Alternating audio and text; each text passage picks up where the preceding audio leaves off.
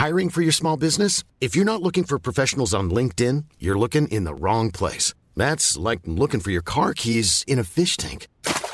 LinkedIn helps you hire professionals you can't find anywhere else, even those who aren't actively searching for a new job but might be open to the perfect role. In a given month, over 70% of LinkedIn users don't even visit other leading job sites. So start looking in the right place. With LinkedIn, you can hire professionals like a professional. Post your free job on linkedin.com slash people today.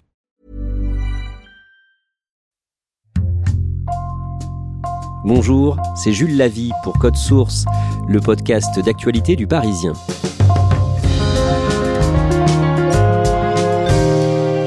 LREM et ses alliés ont perdu la majorité absolue à l'Assemblée. La NUP, insoumis en tête, est la première force d'opposition, mais si l'on regarde les partis séparément, c'est le RN de Marine Le Pen qui est le premier parti d'opposition avec 89 députés. Voilà les principaux enseignements du second tour des législatives le dimanche 19 juin. Comment Emmanuel Macron a-t-il mené la campagne des élections législatives? A-t-il anticipé la forte poussée du Rassemblement national? Cet épisode de Code Source est raconté par David Doucan, chef du service politique du Parisien, et Rosalie Lucas, chef adjointe de ce service.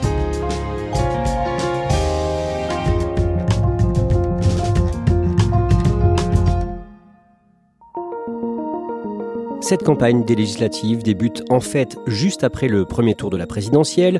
Le dimanche 10 avril, Emmanuel Macron et Marine Le Pen se qualifient pour le second tour, mais Jean-Luc Mélenchon termine troisième avec près de 22% des suffrages. Et le 19 avril, il lance un mot d'ordre dans une interview sur BFM TV. Je suis venu ce soir vous dire une chose. Je demande aux Français de m'élire Premier ministre. Je leur demande, pour m'élire Premier ministre, d'élire une majorité de députés insoumis. Rosalie Lucas, à ce moment-là, est-ce que la majorité présidentielle se lance dans la campagne pour les législatives? Pas du tout. On est dans l'entre-deux tours de la présidentielle. Donc l'obsession d'Emmanuel Macron à ce moment-là, c'est d'être réélu le dimanche et surtout réélu le mieux possible. Donc lui, euh, de toute façon, avait dit à ses troupes, on ne parle pas législative avant la fin de la présidentielle. Le dimanche 24 avril, second tour, Emmanuel Macron est réélu président de la République. Emmanuel Macron, 58,2%, le prochain président de la République. David Doucan, que dit-il le soir de sa victoire? Il envoie le message suivant. Il dit Dès à présent, je ne suis plus le candidat d'un camp, mais le président de toutes et tous. Parce qu'en fait, Emmanuel Macron sait bien et sent bien que la situation politique est compliquée. Il voit un pays euh, face à lui qui est divisé, il constate des résultats électoraux qui mettent des partis extrêmes très haut, et donc il est déjà dans cette inquiétude qui est de dire voilà, j'ai réussi ce que personne auparavant euh, n'avait réussi, c'est-à-dire être réélu dans le cadre du quinquennat et sans sortir d'une cohabitation, mais au fond, c'est comme si le plus dur restait à faire au tout début du mois de mai, entre le dimanche 1er mai et le mercredi qui suit, après plusieurs jours de tractation, les écologistes, les communistes, puis les socialistes rejoignent la France insoumise, coalition baptisée Nouvelle Union populaire écologiste et sociale, la NUP ou la NUPS ou NUPES. Comment réagit Emmanuel Macron à ce moment-là? Ben, Ce qui est intéressant, c'est qu'au fond, il ne réagit pas vraiment. Pendant cette même période, Emmanuel Macron, lui, est occupé à essayer de construire un gouvernement. Sauf que construire un gouvernement, ça se fait dans l'ombre. Ça se fait en privé. Si bien que euh, eh bien Jean-Luc Mélenchon non seulement réussit un coup politique euh, important, mais euh, a tout le loisir d'en faire état médiatiquement auprès de nos concitoyens. Et à ce moment-là, Emmanuel Macron cherche son futur Premier ministre ou sa Première ministre. Deux jours plus tard, le 6 mai, Rosalie Lucas, la majorité présidentielle, LREM, le modem de François Bayrou et le mouvement d'Édouard Philippe Horizon se rassemblent pour les législatives sous la bannière Ensemble. Ce qui est intéressant, c'est que ce n'est pas un parti unique, euh, c'est une confédération. Chaque parti conservera son identité et surtout aura son propre financement. Pour un Édouard Philippe, c'est très important puisque ça va permettre à son parti par la suite d'avoir du financement et donc de pouvoir exister. Ces tractations, elles ont été très très longues. Ça a duré quatre jours et quatre nuits. Ça a été très très tendu parce qu'il fallait accorder des circonscriptions aux uns et aux autres. Plusieurs fois, Édouard Philippe et son mouvement ont menacé plus ou moins de claquer la porte. Et à Horizon, donc le parti d'Édouard Philippe notamment, décroche 58 circonscriptions. Ça ne veut pas dire qu'à l'arrivée, il aura 58 députés, parce que derrière, il faut gagner. Mais pour Édouard Philippe, c'était important de se dire que euh, potentiellement, après les législatives, il aurait un groupe à l'Assemblée. Le 10 mai, les candidats investis par la majorité se réunissent à Aubervilliers, près de Paris, pour un séminaire. Emmanuel Macron fait une apparition en fin de matinée, mais la campagne de la majorité ne démarre toujours pas. Rosalie Lucas. Non, parce que donc Emmanuel Macron essaye un peu de motiver les troupes à Aubervilliers, mais il faut savoir qu'il y a des investitures encore à donner, toutes n'ont pas été faites. Donc euh, voilà, tout le monde ne peut pas se lancer. Et donc il y a encore un peu du flottement finalement, même si le mot d'ordre est là, il faut aller faire campagne. Mais médiatiquement, c'est toujours la gauche qui occupe le terrain. Le 16 mai, trois semaines après son élection, Emmanuel Macron nomme enfin sa première ministre, l'ancienne ministre du Travail Elisabeth Borne, ex-collaboratrice des socialistes Ségolène Royal ou encore Bertrand Delanoë. Quelques jours plus tard, le gouvernement est formé et comme en 2017, David Doucan, certains des ministres sont candidats aux législatives. Oui, il y en a 15 en tout, euh, candidats dans différentes circonscriptions pour les législatives. Ce n'est pas anodin parce que euh, la règle est connue, elle a été même rappelée euh, juste après la, formation du gouvernement. Un ministre qui se verrait battu à l'élection législative dans sa circonscription devrait quitter le gouvernement et démissionner. Donc c'est un enjeu personnel et politique très fort pour chacun de ces 15 ministres.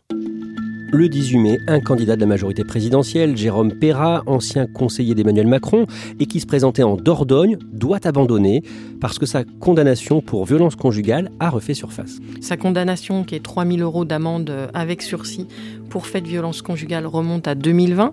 Et le 18 mai, invité d'une matinale euh, radio, le patron d'En Marche, Stanislas Guérini, a des propos qui ne passe pas, c'est-à-dire qu'il parle d'un honnête homme. Sur l'affaire, moi j'ai pris du temps pour lire les attendus, pour comprendre, pour savoir si au fond on pouvait avoir affaire à quelqu'un qui pouvait être euh, capable de violence volontaire.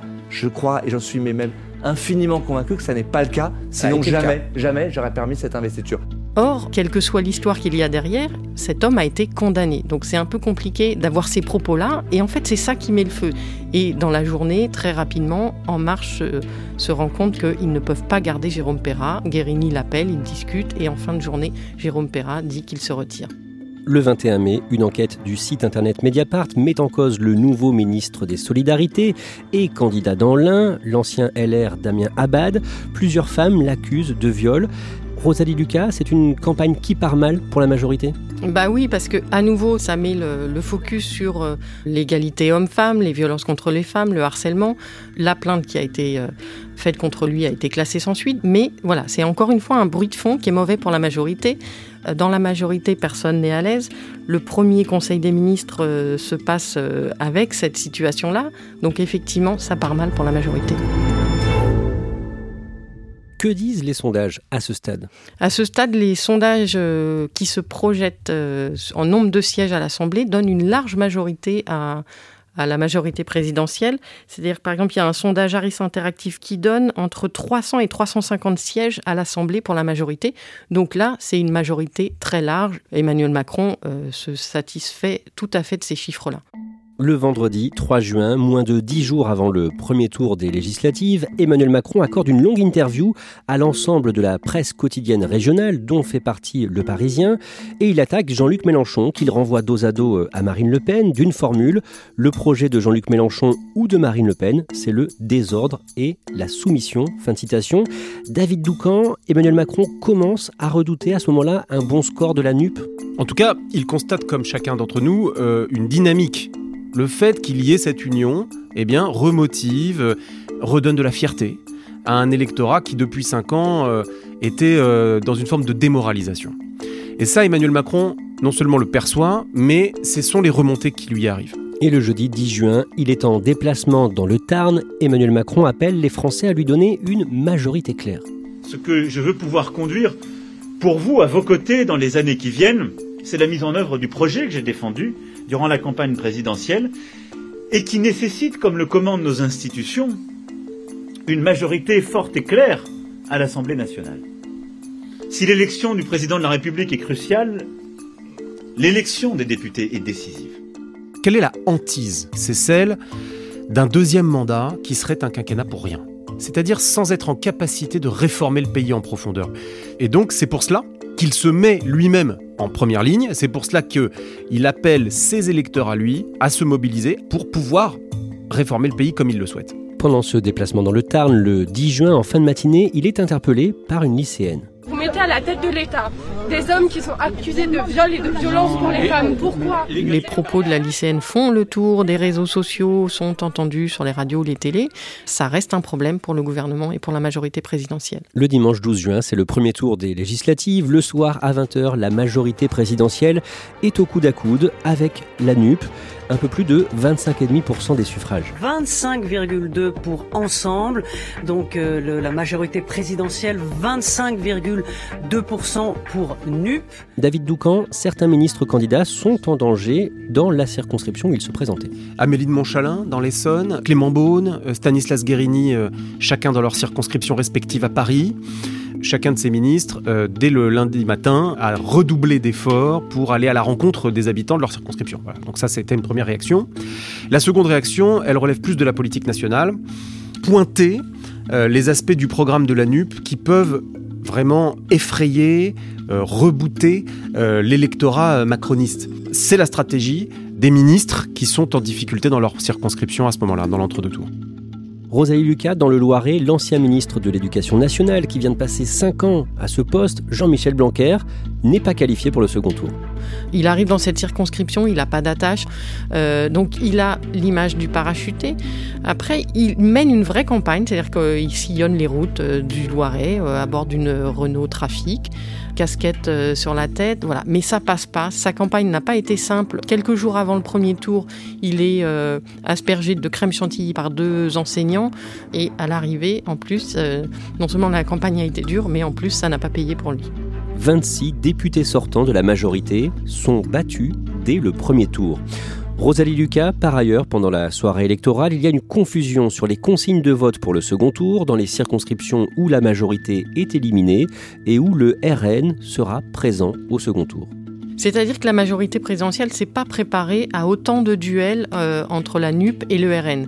Donc Olivia Grégoire, nouvelle porte-parole du gouvernement, arrive sur les plateaux et elle parle de cas par cas. J'ai une question importante. Si par exemple le RN se trouve face à euh, LREM au second tour, est-ce que vous appellerez à voter pour l'un ou pour l'autre Je trouve que vous demandez, alors qu'on n'a pas fini de dépouiller, on est encore sur des résultats qui ne sont pas définitifs, ça va bouger toute la soirée. c'est une question qu'on pose tout de suite après le premier tour. très peu de circonscriptions. Je crois que ce sont des débats locaux et ça n'est pas ce soir un enjeu national. Elle ne parle en aucun cas de faire barrage au RN, ce qui normalement aurait dû être une consigne plus classique. Et donc là, ça part un peu euh, en petite cacophonie. Vers 22h, 22h30, là, la, position officielle, c'est dire effectivement pas une voix au RN. Et éventuellement, la majorité présidentielle peut accepter d'appeler euh, à voter pour des socialistes, des écologistes. À chaque fois, ils ajustent un petit peu selon la circonscription et selon le profil du candidat de la NUP. Dès le lendemain, le lundi, la majorité se remobilise. Le lundi matin, Elisabeth Borne est en visioconférence, David Doucan, avec les candidats ensemble. Qu'est-ce qu'elle leur dit à ce moment-là? Elle trouve à ce moment-là une formule. Puisqu'elle dit euh, Jean-Luc Mélenchon prétend vouloir devenir Premier ministre, il est surtout Premier menteur. La Première ministre euh, a envie, de plus en plus, on le sent, d'assumer son rôle. Son rôle de chef de la majorité, de chef de campagne. Voilà ce qu'elle balance devant, devant ses collègues. Dans les premières heures, au lendemain du premier tour des législatives, Emmanuel Macron ne fait pas d'allusion à l'élection qui vient de se passer. Le président de la République est en déplacement euh, sur un salon euh, d'industrie militaire et de sécurité. Il est interrogé et il dit n'est pas le lieu, c'est pas le moment. Donc dans un premier temps, il a une forme de réserve.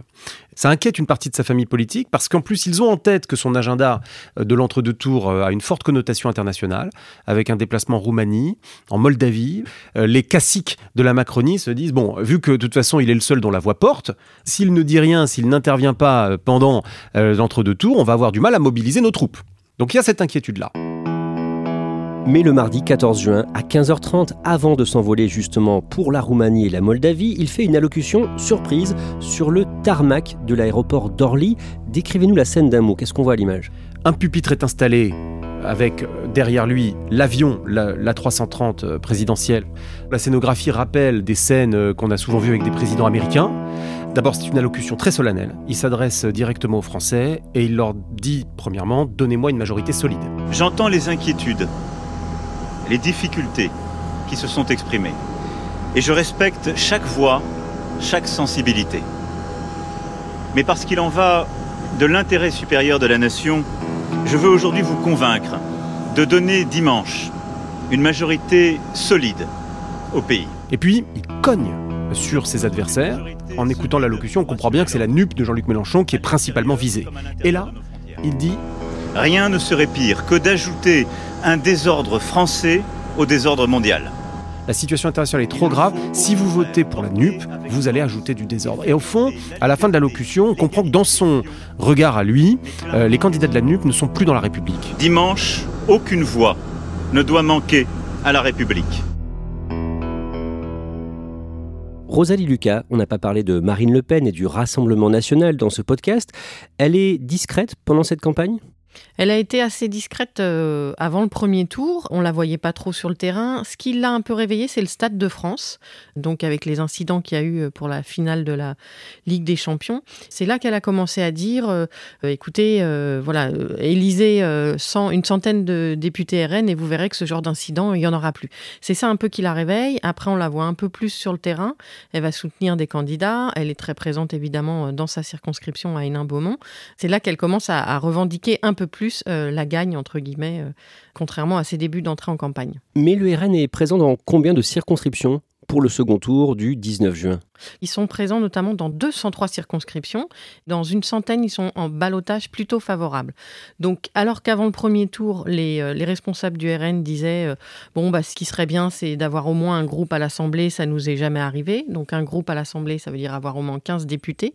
Après le premier tour, ils parlent d'avoir une cinquantaine de députés. Attention, il est 20h. Dimanche 19 juin à 20h, les premières estimations sont dévoilées. C'est une claque pour la majorité présidentielle qui perd la majorité à l'Assemblée nationale. 224 sièges pour Ensemble, la coalition présidentielle, suivie par la NUP, 149 sièges. Finalement, LREM et ses alliés comptent 245 députés. La NUP termine deuxième force avec 131 sièges d'après le ministère de l'Intérieur, 142 en y ajoutant des candidats divers gauche. Mais surtout, le Rassemblement national fait une percée historique avec 89 sièges siège de députés. Rosalie Lucas, comment réagit l'entourage d'Emmanuel Macron? C'est la sidération en fait. Ils s'attendaient pas à ce score-là, même si beaucoup disaient bon, on aura peut-être du mal à accrocher la majorité absolue. Il y avait quand même un, certain optimisme et ils se disaient on va quand même y arriver quoi.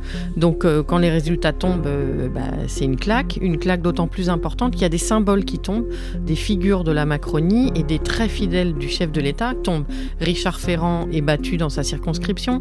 Richard Ferrand qui était le président de l'Assemblée nationale, Christophe Castaner qui est le président du groupe des députés de la majorité présidentielle à l'Assemblée est battue également, sans compter les trois ministres qui ont été battus et qu'il va falloir euh, remplacer dans le prochain gouvernement. Et au passage, on signale que le taux d'abstention frôle les 54%. Rosalie Lucas, pourquoi est-ce qu'il y a autant de députés Rassemblement national élus? Eh ben, une des clés, c'est sans doute la fin du Front républicain. Surtout au niveau local, il y a des candidats de la majorité présidentielle qui avaient été battus au premier tour et qui ont refusé de donner des consignes. Certains ont dit euh, moi je, je, voterai blanc, euh, d'autres ont été très flous. Donc ça, ça reflète euh, le fait qu'à la fois chez les responsables politiques, mais aussi chez les électeurs, le côté faire barrage au RN, ça ne marche plus. On l'a vu aussi le second tour médiatiquement et au niveau politique, a opposé Jean-Luc Mélenchon à Emmanuel Macron. Emmanuel Macron a beaucoup joué sur la peur de la victoire de la NUP en disant attention, il faut sauver la République, votez pour nous. Et donc finalement, en agitant cette peur de l'extrême gauche, entre guillemets, eh ben, il a peut-être dissuadé certains électeurs euh, de faire barrage au Rassemblement national. Le lundi 20 juin, un gros titre barre la une du Parisien, ingouvernable. Rosalie Lucas, avec cette assemblée, le pays va effectivement être ingouvernable pour Emmanuel Macron? Bah oui, parce que là, donc il y a 577 députés à l'Assemblée nationale. Ça veut dire que pour euh, la majorité absolue pour voter les textes, c'est 289. Or, la majorité présidentielle en a 245. Ça veut dire qu'à eux seuls, ils n'ont pas de quoi faire voter les textes à l'Assemblée nationale. Est-ce que euh, Emmanuel Macron va essayer de faire alliance avec euh, les Républicains? Les Républicains qui ont 74 sièges, ça pourrait être euh, une solution, sauf que dès dimanche soir, les responsables des Républicains ont dit attention, nous sommes dans l'opposition et nous y resterons. C'est notamment Christian Jacob, le patron des Républicains, qui a dit ça dimanche soir. Donc ça veut dire que pour l'instant, il n'y a pas forcément d'alliance possible avec LR. Après, l'autre solution, ça peut être de faire des alliances au coup par coup pour chaque texte. Mais là, ça va être très très compliqué et euh, on ne voit pas non plus les groupes euh, de la NUP et du RN faire des compromis avec Emmanuel Macron. Donc là s'ouvre une période très compliquée et euh, peut-être instable à la tête du pays.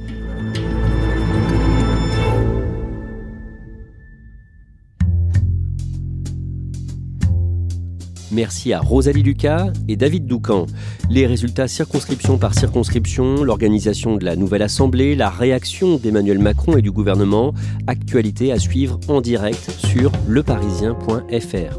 Cet épisode de Code Source a été préparé par Clara Garnier-Amouroux, production Sarah Amni, Thibault Lambert, Marion Botorel et Lola Sotti, réalisation Julien Moncouquiole. Code Source est le podcast d'actualité du Parisien. Nous publions un nouvel épisode chaque soir de la semaine. Pour n'en rater aucun, n'oubliez pas de vous abonner sur votre application audio préférée.